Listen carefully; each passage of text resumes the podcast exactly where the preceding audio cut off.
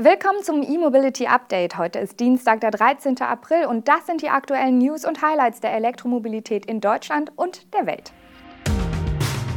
Fiat drosselt Produktion des Elektro 500. SKI und LG legen Batteriekonflikt bei. Tesla ist E-Primus in Deutschland. Wirbel um Kartenlesegeräte an Ladesäulen. Und neue Daten zur Produktion von Elektroautos in Europa. Fiat wird die Produktion des rein elektrischen Fiat 500 in seinem Turiner Werk ab der kommenden Woche senken. Und zwar von 300 auf 210 Exemplare täglich. Der italienische Hersteller hat nämlich Schwierigkeiten mit dem Batterienachschub. Konkret soll der Stromer dort ab dem 19. April nur noch in einer Schicht statt wie bisher in zwei Schichten gefertigt werden. Wie der italienische Metallarbeiterverband in einer Mitteilung betont, sei die gedrosselte Produktion ausschließlich auf die Batterieknappheit und nicht auf mangelnde Nachfrage zurückzuführen. In Italien gehört der elektrische 500 derzeit wohl zu den beliebtesten E-Autos. In der Mitteilung der Gewerkschaft ist nur von Schwierigkeiten bei der Batterieversorgung die Rede. Es ist somit nicht klar, ob einfach nicht genügend Zellen geliefert werden oder ob der Flaschenhals in der Montage der Module und einbaufertigen Packs liegt. Fiat nutzt beim elektrischen 500 die Zellen von Samsung SDI. Der Gewerkschaft macht bei der Drosselung der Produktion natürlich auch die Beschäftigung am Standort Sorgen. Fiat bietet den elektrischen 500 mit zwei Batteriegrößen an.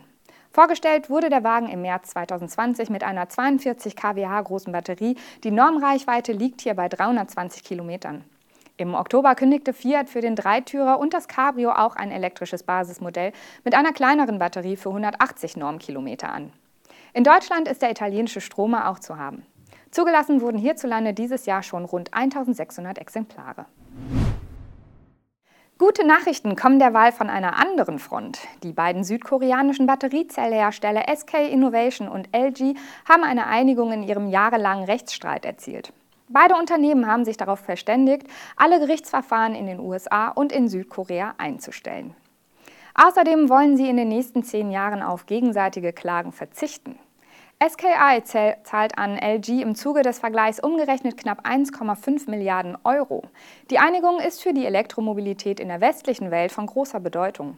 Denn damit sind die im Februar durch die US-Handelskommission festgelegten Importbeschränkungen für SKI in den USA vom Tisch und damit auch die möglichen Auswirkungen auf die Kunden Volkswagen und Ford.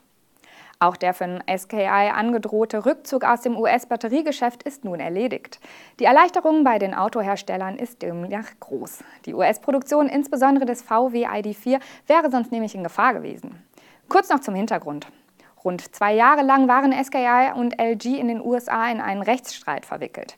Daneben überzogen sich beide Konzerne auch in Südkorea mit Klagen zu Patentverletzungen. Ein Vorwurf war, dass Mitarbeiter, die SKI von LG abgeworben hatte, geschütztes Know-how zur Entwicklung und Herstellung von Batterien weitergegeben haben sollen.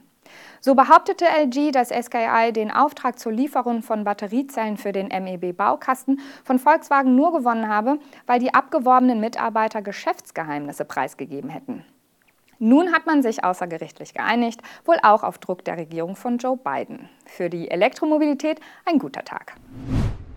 Das Kraftfahrtbundesamt hat nun auch die einzelnen Modelle zu den neuesten Zulassungszahlen bekannt gegeben. Genau 3699 Tesla Model 3 wurden im März in Deutschland neu zugelassen. Damit sicherten sich die Kalifornier im vergangenen Monat den ersten Platz bei den Neuzulassungen. Der zweite Rang ging an Volkswagen. Nach dem sehr starken Februar konnte der deutsche Autobauer noch einmal eine Schippe beim E-Up drauflegen. Von dem E-Kleinstwagen kamen im März 3599 Exemplare neu auf die Straße. Mit etwas Abstand landete der Hyundai Kona Elektro auf dem dritten Rang. Dieser Stromer kam auf 3237 Zulass Neuzulassungen.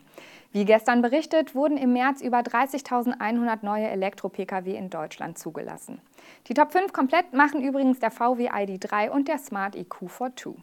Mit Blick auf das erste Quartal dieses Jahres kann letztlich Volkswagen die Führung für sich beanspruchen. Der VWI Up kam in den ersten drei Monaten auf insgesamt 7.260 Neuzulassungen. Tesla brachte insgesamt 6.031 Model 3 neu auf die Straße. Knapp dahinter landete erneut VW mit 5.951 Neuzulassungen des ID3.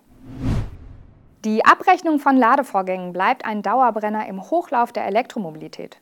Kurz vor einem Kabinettsbeschluss zur neuen Ladesäulenverordnung, kurz LSV, wird nun erneut über Kartenlesegeräte an Ladesäulen diskutiert. Laut einem Medienbericht pochen jetzt Banken darauf, an der Ladesäule mit der Girocard zahlen zu können. Die Energiewirtschaft fürchtet dagegen, dass eine solche Verpflichtung den Ausbau des Ladenetzes verteuern und verzögern könnte. Wie die Welt berichtet, habe der Bundesverband der Energie- und Wasserwirtschaft deshalb zusammen mit mehreren Betreibern von Ladestationen einen Brief an Wirtschaftsminister Peter Altmaier und Verkehrsminister Andreas Scheuer geschrieben. Darin warnen die Verfasser vor einer entsprechenden Vorgabe. Im aktuellen Referentenentwurf zur LSV wird gefordert, dass das Bezahlen an öffentlichen Ladesäulen mit einem gängigen Kreditkartensystem möglich sein muss. Bei einer normalen AC-Ladestation könnten die Kosten eines Kartenlesegeräts bis zu 10 Prozent der Anschaffungskosten betragen, warnen die Verfasser des Schreibens. Zudem argumentieren sie, dass Kartenlesegeräte analog und veraltet seien. Digitale Lösungen müssten also her. Ein weiteres Problem ist, dass es bisher kaum eichrechtskonforme Ladesäulen mit Kartenlesegerät am Markt gibt. Wer sich am Ende durchsetzt, Energiewirtschaft oder Banken, wird sich wohl erst zeigen, wenn die beschlossene Fassung des LSV vorliegt. Abschließend für heute sei noch eine Studie zur Produktion von Elektroautos in Europa erwähnt. Diese hat sich im vergangenen Jahr auf gut 600.000 mehr als verdoppelt. Das geht aus einer Analyse des Chemnitz Automotive Institute hervor.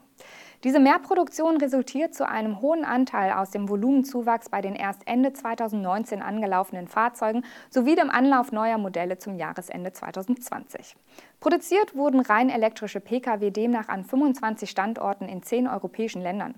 Darunter waren auch sieben Standorte in Deutschland. In den hiesigen Fabriken wurden 2020 rund 190.000 Elektroautos hergestellt und damit knapp ein Drittel der gesamten BEV-Produktion in Europa. Im Vorjahr waren es noch 75.600 Elektroautos. Dieses Wachstum kann sich also sehen lassen. Die Importe von Elektroautos aus nicht-europäischer Fertigung, also zum Beispiel aus Japan, China oder Kalifornien, sind derweil nur um rund 20 Prozent gegenüber dem Vorjahr gestiegen. Das war unser E-Mobility Update für heute. Wir sehen und hören uns morgen wieder, wenn Sie mögen. Bis dahin.